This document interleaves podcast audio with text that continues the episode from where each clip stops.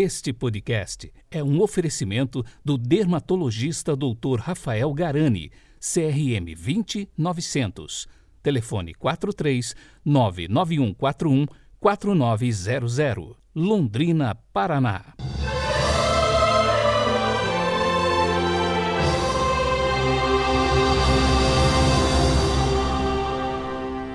Décimo primeiro domingo do tempo comum 13 de junho de 2021. A cor litúrgica de hoje é o verde e o pensamento é de São Tomás de Aquino. Abre aspas. A comunhão destrói a tentação do demônio. Fecha aspas.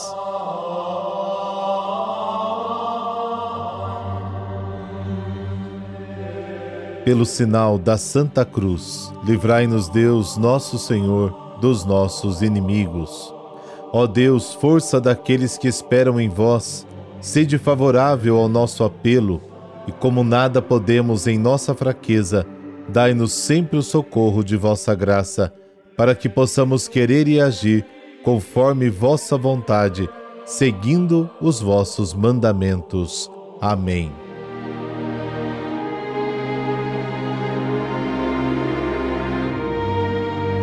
Marcos capítulo 4, versículos de 26 a 34. Naquele tempo, Jesus disse à multidão: O reino de Deus é como quando alguém espalha semente na terra. Ele vai dormir e acorda noite e dia, e a semente vai germinando e crescendo, mas ele não sabe como isso acontece.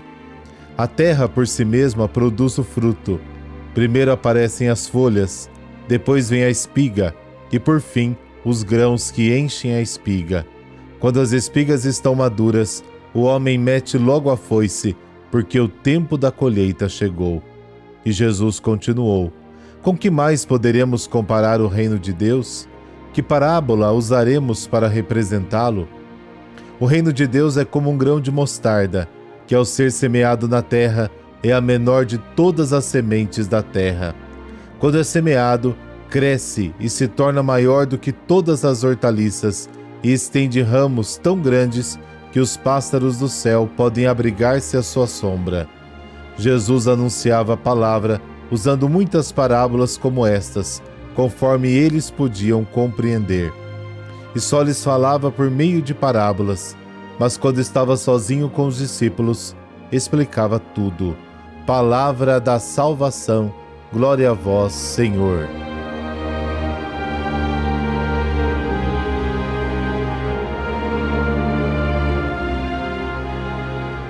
É bonito perceber no Evangelho a forma como Jesus se dirige ao seu povo.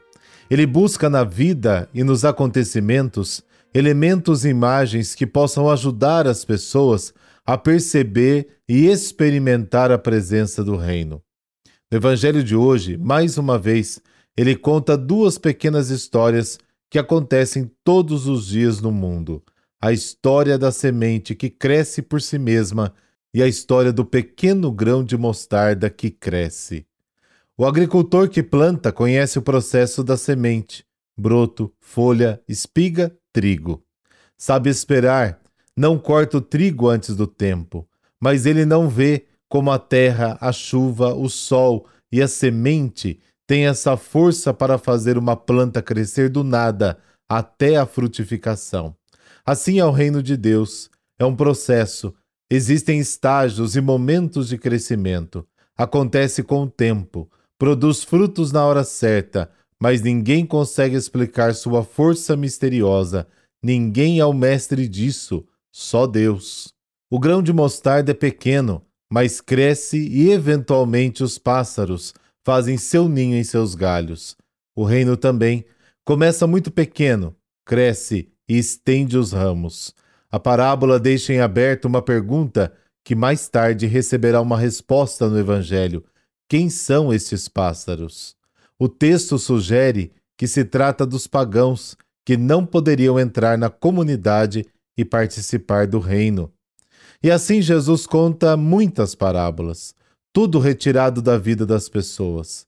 Assim, ele ajudou a descobrir as coisas de Deus na vida cotidiana uma vida que se tornou transparente, porque o extraordinário de Deus está escondido nas coisas comuns e no ordinário da vida cotidiana.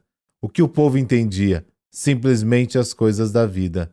Nas parábolas, cada um recebe a chave para abrir e encontrar os sinais de Deus na vida.